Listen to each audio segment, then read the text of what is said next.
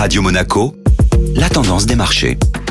Radio Monaco, la tendance des marchés avec Société Générale Private Banking. Bonjour Clémentine Rousseau. Bonjour Benjamin. Les marchés financiers continuent d'évoluer en dents de scie. Cela fait aujourd'hui malheureusement un mois que la guerre a commencé. Les investisseurs sont toujours aussi désorientés jour après jour. Vladimir Poutine a avancé un nouveau pion hier en interdisant désormais le paiement du gaz importé de Russie en euros ou en dollars, ce qui signifie un règlement en roubles. Or, les acheteurs n'en disposeront pas tant que les actifs de la Banque centrale russe seront gelés. En conséquence, le prix du gaz fait un bond de 15% en séance.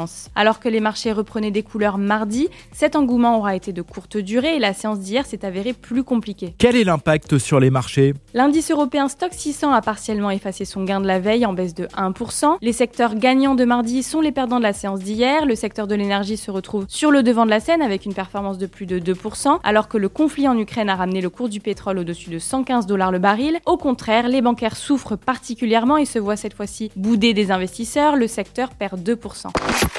Société Générale Private Banking Monaco vous a présenté la tendance des marchés.